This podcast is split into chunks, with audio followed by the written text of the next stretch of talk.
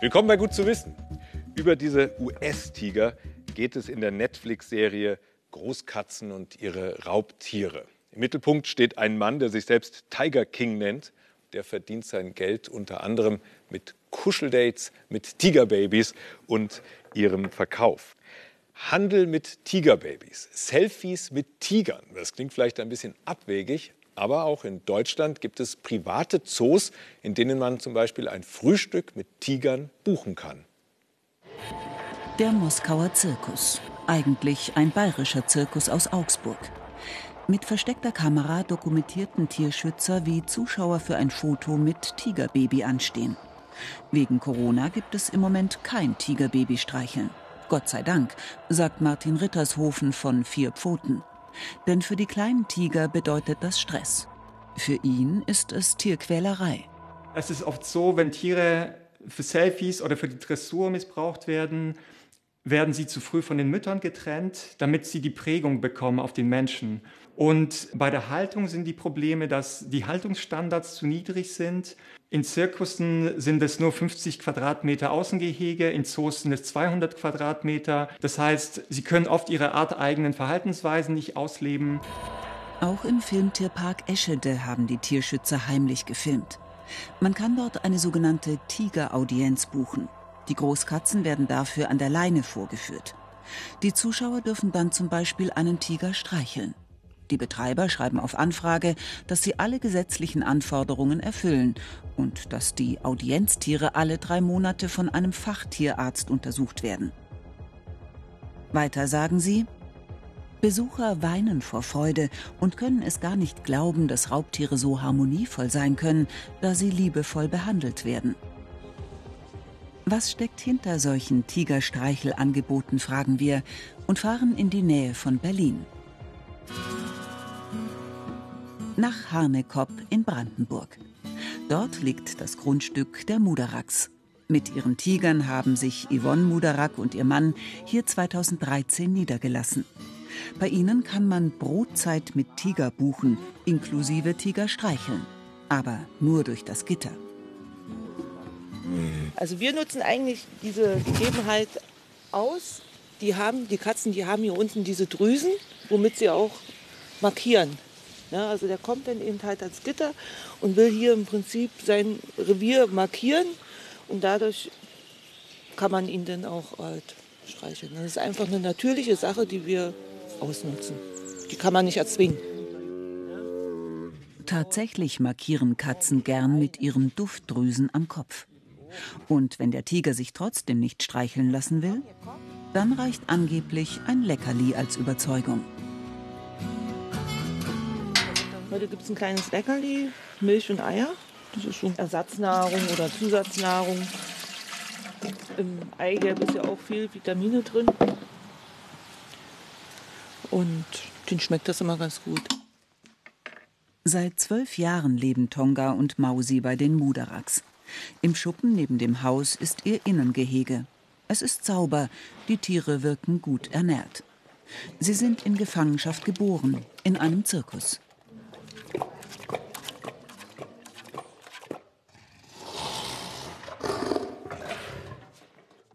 Yvonnes Eltern waren Dompteure beim Staatszirkus der DDR. Sie ist mit Raubtieren aufgewachsen. Als Kind stand sie zum ersten Mal in der Manege. Mit ihren Tigern und Löwen waren die Mudaraks jahrzehntelang auf Europatournee. Die beiden Tiger sind übrig geblieben. Die Löwen sind inzwischen bei einer Tierschutzorganisation in Südafrika, wo sie viel Platz haben. Das älteste Tier ist bei uns 18 Jahre alt geworden. Und alleine daran kann man doch sagen, die hatten es gut bei uns. Weil sonst würde so ein Tier niemals so alt walten. Auftreten konnten die Mudaraks nicht mehr. Zirkus ist heutzutage nicht mehr en vogue. Es war die politische, wirtschaftliche Situation. Also wir waren Artisten und waren international unterwegs in ganz Europa. Und dadurch, dass immer mehr Länder eben ein Wildtierverbot aufgehangen haben, hat es sich dann nicht mehr rentiert. Geld muss trotzdem reinkommen. Allein das Tigerfutter kostet etwa 150 Euro in der Woche. Dazu kommen unter Umständen hohe Tierarztkosten.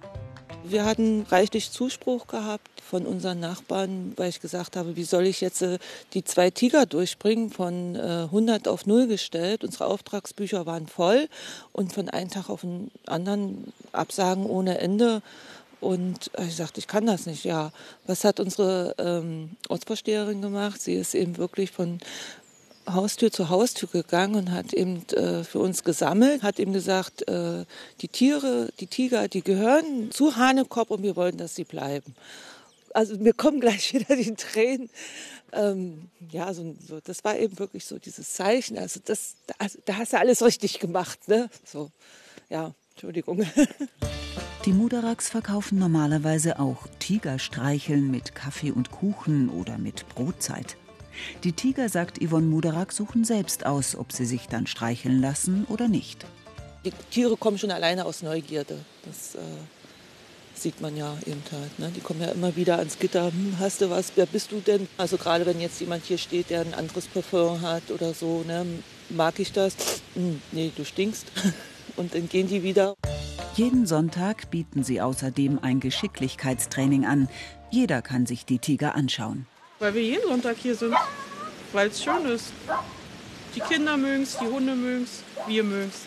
Wir sehen ja, dass alles in Ordnung ist und von daher ist für mich dann auch völlig okay. Wo wir hergezogen sind und erfahren haben, dass wir Tiger als Nachbarn haben, echt der Wahnsinn. Wenn man sie auch abends mal schreien hört, oh, Gänsehaut pur. Knut Moderak meint, die Tiger brauchen Abwechslung, sonst wird ihnen zu langweilig.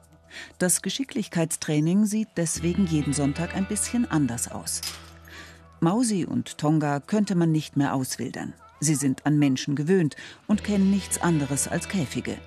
Die Mudaraks hoffen, dass sie den Zuschauern so Verständnis für die Tiere näher bringen können. Der hat keine Angst. Er hat keine Angst. Tiger brauchen nicht nur Unterhaltung, auch eigene Tierärzte, spezielles Futter und hohe Zäune. Bis aus Berlin sind Zuschauer angereist.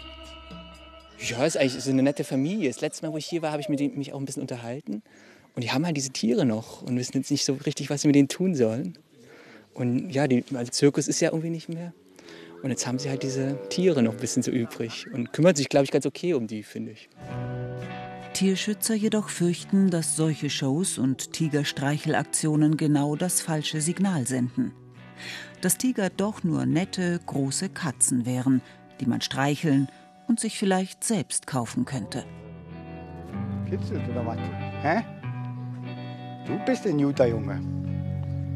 Mein Dicker. Ja. In Deutschland, da gibt es das Säugetiergutachten und das verlangt für einen Tiger bzw. für ein Tigerpaar ein Gehege von mindestens 200 Quadratmetern.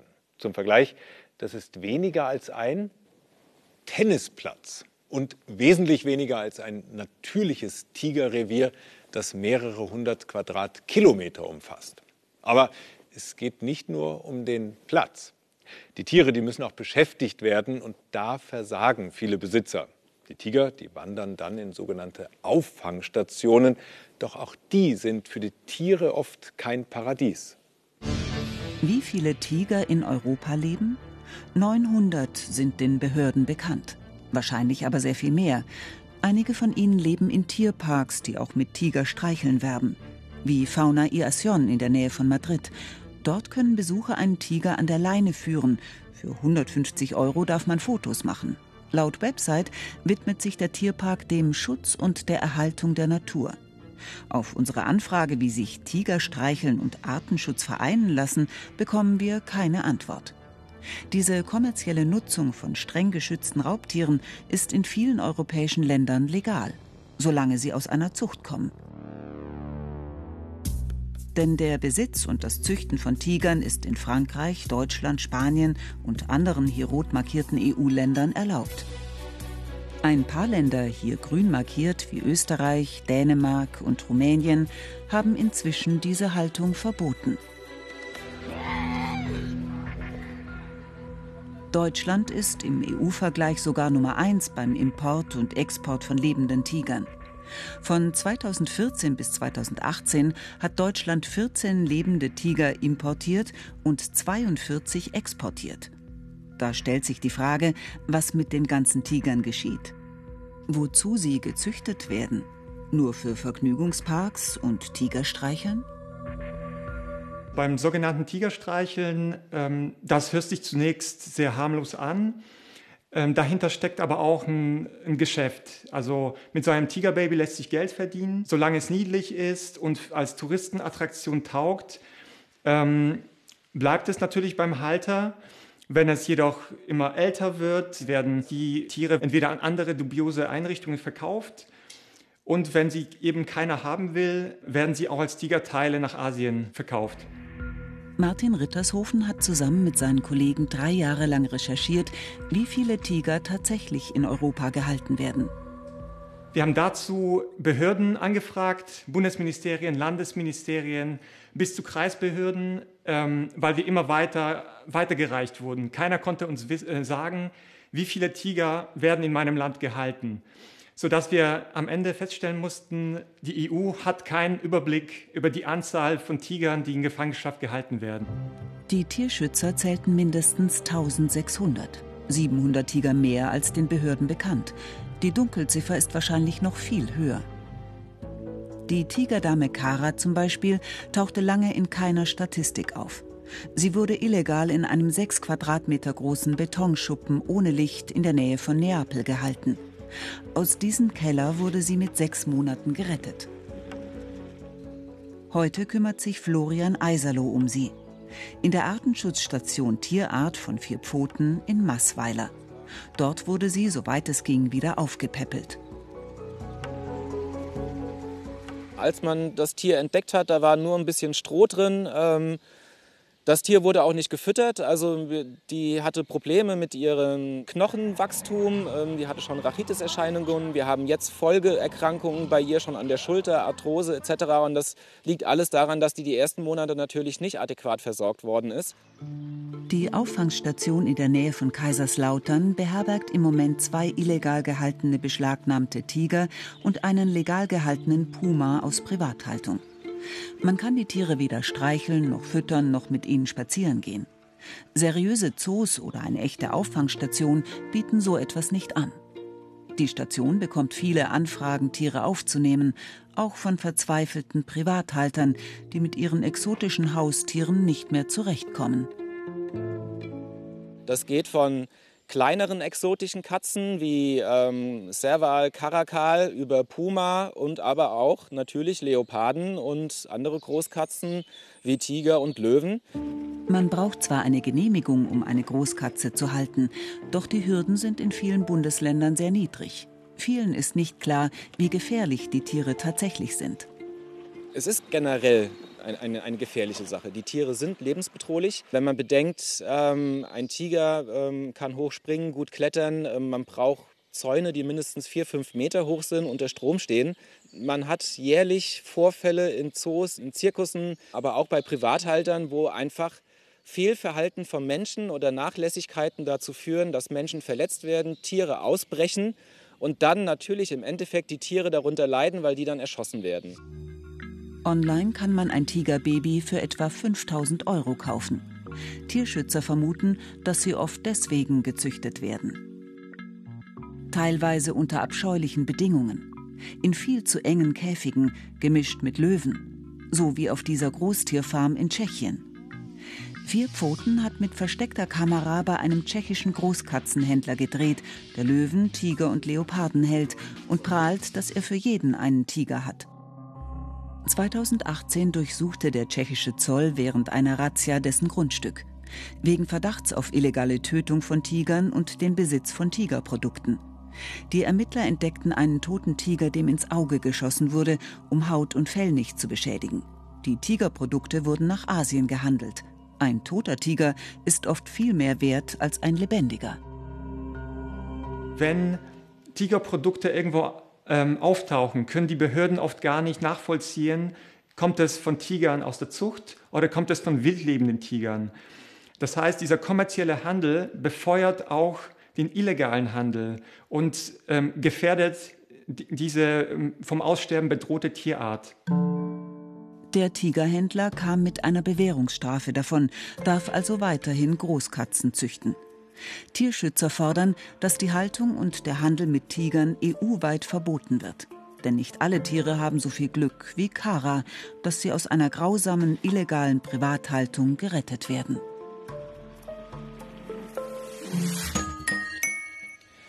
Liebe Hausfrauen, liebe Hausmänner, hier ein schönes, flauschiges Handtuch aus dem Wäschetrockner. Und hier ein hartes, kratziges Handtuch umweltschonend getrocknet auf der Leine in der Sonne. Warum fühlen sich beide so unterschiedlich an?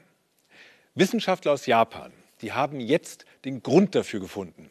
Kurz und knapp die Verbindungen zwischen den einzelnen Wassermolekülen, die Wasserstoffbrückenbindungen, die sind der Grund dafür. Die halten, wenn das Handtuch nass ist, auch die einzelnen Fasern miteinander verbunden.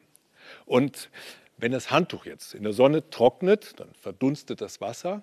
Diese Wasserstoffbrückenbindungen, die lösen sich auf, aber die einzelnen Fasern, die bleiben ineinander verhakt und das sorgt dann dafür, dass das Ganze rau und steif wird. Im Trockner hingegen, da wird das Handtuch immer mal wieder durchgeschüttelt und ja, deswegen lösen sich dann diese verhakten Fasern, das Ganze wird weich. Ja, keine weltbewegende Wissenschaft, aber gut zu wissen. Ja, die Welt der Wissenschaft, die steht auch in Zeiten von Corona nicht still. Und hier kommen fünf weitere Wissenschaftsthemen, die vielleicht an Ihnen vorbeigegangen sind. So schön sieht es aus, wenn Wasserstoff brennt. Aufgezeichnet mit einer hochauflösenden Highspeed-Kamera.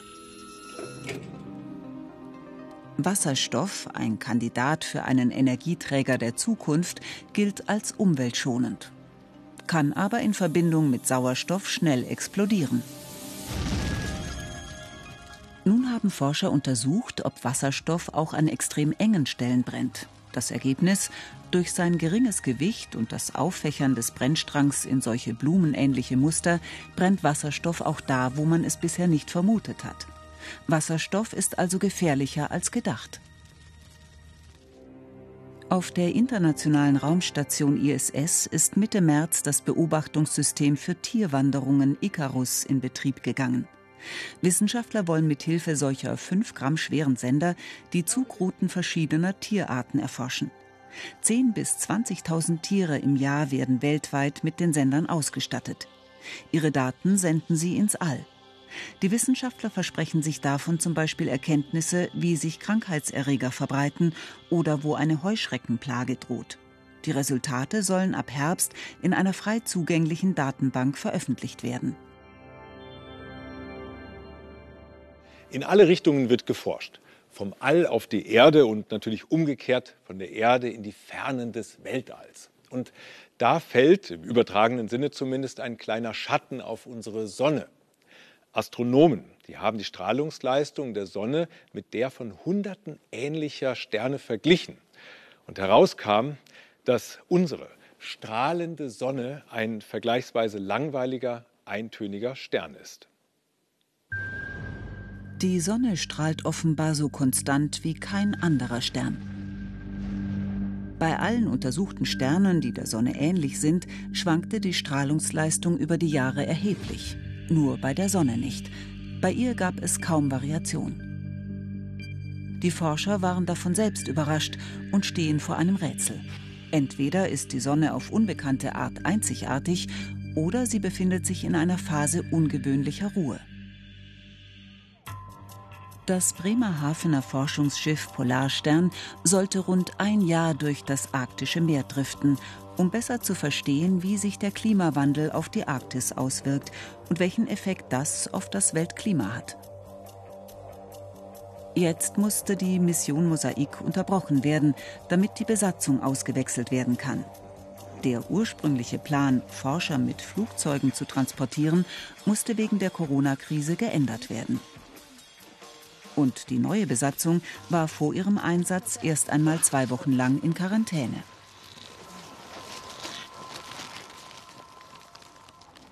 Seegrashalme gleichen sich nicht nur. Viele Seegraswiesen sind Klone, genau wie viele Korallenriffe. Lange war der Wissenschaft unklar, wie kann es sein, dass Klone zu den stabilsten Meeresökosystemen gehören, ohne dass sie sich genetisch verändern. Forscher aus Kiel haben jetzt herausgefunden, Seegraswiesen sind genetisch viel unterschiedlicher als gedacht. Denn es entstehen immer wieder spontane Mutationen.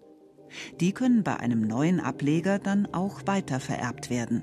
Eine Seegraswiese ist also, anders als gedacht, keine genetische Sackgasse. Eine ausgesprochen gute Nachricht aus der Welt der Wissenschaft ist auch ein wenig untergegangen. Es ist noch nicht zu spät, die Weltmeere zu retten. Die Zahl der vom Aussterben bedrohten Meerestiere, die geht laut einer Studie tatsächlich zurück. Und außerdem könnten sich unsere Ozeane vollständig innerhalb von 30 Jahren erholen, wenn wir es schaffen, den Klimawandel deutlich zu verlangsamen. Naja, ein wenig hat uns das Coronavirus ja schon dazu gezwungen. Irgendwann wird die Pandemie vorbei sein. Aber wie wird man sich in ferner Zukunft an die Corona-Zeit erinnern? Vielleicht als die Zeit, in der man erkannt hat, dass die Franzosen in der Krise eher Rotwein und Kondome hamstern, die Amerikaner Waffen und die Deutschen Nudeln und Klopapier. Um für die Nachwelt festzuhalten, wie Corona unseren Alltag umgekrempelt hat, haben Historiker der Universitäten Hamburg, Gießen und Bochum das Projekt Coron-Archiv gegründet. Ein digitales Portal, das die Pandemie dokumentieren soll. Kaum ein Ereignis wurde so oft fotografiert wie die Corona-Pandemie. Jeder weltweit ist irgendwie davon betroffen. Smartphones halten alles fest.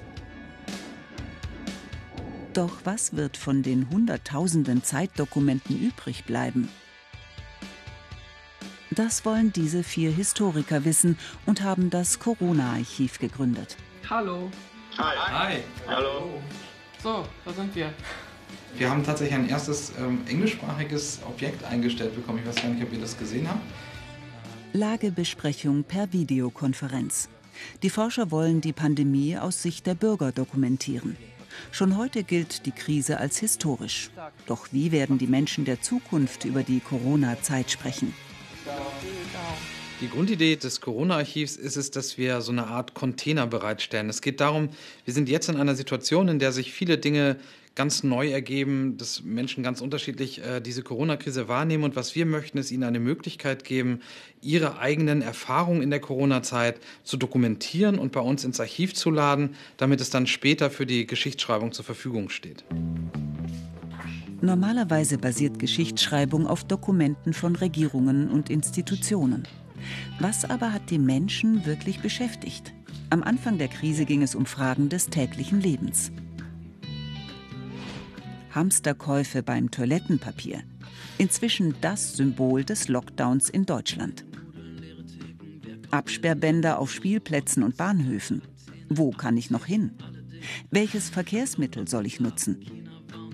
Wie lange reichen die Essensvorräte? Manche haben die Zeit zu Hause genutzt, um die Krise kreativ zu bewältigen. Wer nach Homeoffice und Homeschooling noch Kraft hatte, fing zum Beispiel an, Brot zu backen oder Comics zu zeichnen. Andere schrieben Tagebuch oder nähten Masken. Besondere Erinnerungen an eine besondere Krise. Wie dieser gemeinsame Trinkabend daheim am Bildschirm. Dabei wollen die Forscher die Fotos, Texte, Videos oder Podcasts nicht bewerten, sondern nur dokumentieren. Eine digitale Schatztruhe für die Historiker von morgen. Also prinzipiell kann bei uns alles hochgeladen werden. Es gibt so ein paar Dinge, ähm, die wir nicht hochladen. Das sind zum Beispiel strafrechtlich relevante Dinge. Das sind, äh, ist sowas wie Beleidigung oder Hate Speech, Diskriminierung von Leuten. Ähm, wir würden nicht hochladen Werbung, wo wir keine dokumentarische Intention erkennen können. Wenn es Werbung ist, die zur Corona-Krise irgendwas zu sagen hat, dann würden wir es freischalten. Um die Zeugnisse der Gegenwart vor dem digitalen Papierkorb zu retten, war es den Forschern wichtig, sofort mit der Archivierung zu beginnen. Denn blickt man in die Geschichte der Pandemien, sind viele Erinnerungen verloren gegangen. An die Hongkong-Grippe 1968 etwa kann sich kaum jemand erinnern. Dabei starben weltweit eine Million Menschen. Die Krankenhäuser waren voll. Doch anders als heute konnte relativ schnell ein Impfstoff entwickelt werden.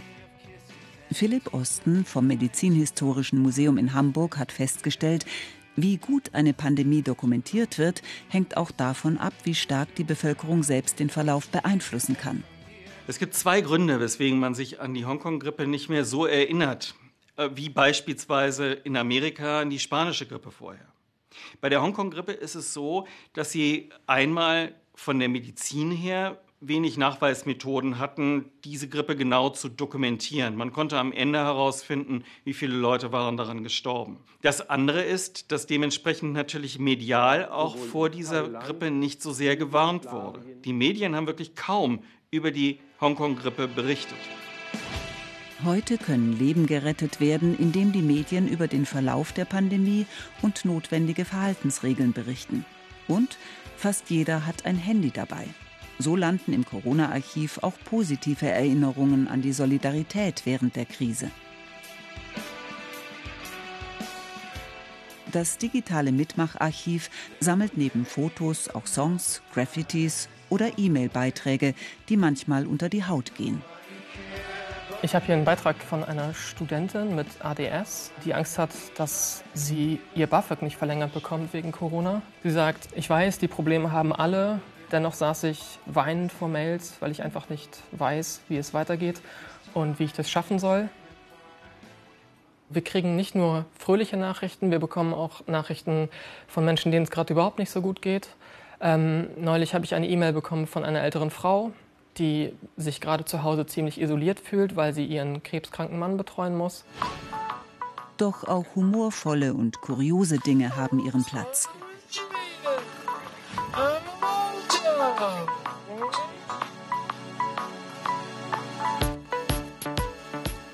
Klorollen aus Marzipan etwa. Hochzeitsbilder mit Abstand. Oder gebackene Corona-Torten. Wir haben am Anfang des Projektes überhaupt nicht damit gerechnet, dass wir mehr als 10, 15 Beiträge oder sowas am Tag bekommen. Wir haben hunderte Zuschriften bekommen. Das heißt, die Menschen nutzen sehr aktiv und fast überall in Deutschland und darüber hinaus die Möglichkeit, sich und ihre Erfahrungen zu dokumentieren. Und das finde ich sehr spannend, weil es irgendwie auch so ein Zeichen ist von Krisenbewältigung. Um die Zeugnisse der Krise zu erhalten, müssen sich die Forscher nun um die Langzeitarchivierung kümmern. Gespräche mit großen Museen laufen bereits. Die Auswertung der Dokumente überlassen sie den Historikern von morgen im Rückblick auf Corona 2020. Also, ich mache mit beim Corona-Archiv und dokumentiere unsere Dreharbeiten in Zeiten des Social Distancing. Und dieses Foto hier und andere lade ich gleich hoch. Bestimmt haben Sie Ihre eigenen kuriosen Corona-Momente, die Sie in diesem historischen Projekt teilen können. Viel Spaß dabei. Und auch im weiteren Programm. Wir sehen uns nächste Woche wieder. Bis dahin, alles Gute.